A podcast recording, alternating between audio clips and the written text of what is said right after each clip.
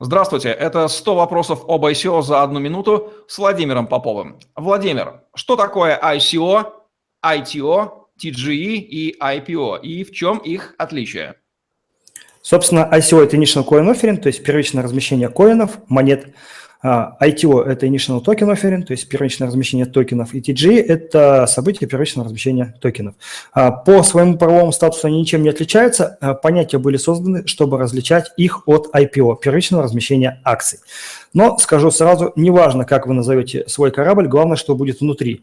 Поэтому, если у вас токены securities, то, соответственно, будет схожесть с IPO в любом случае. И в этом смысле понятие используется как равноправные. Сейчас побеждает все чаще TGE, но, тем не менее, и ICO как можно было использовать, так и использовать можно до сих пор.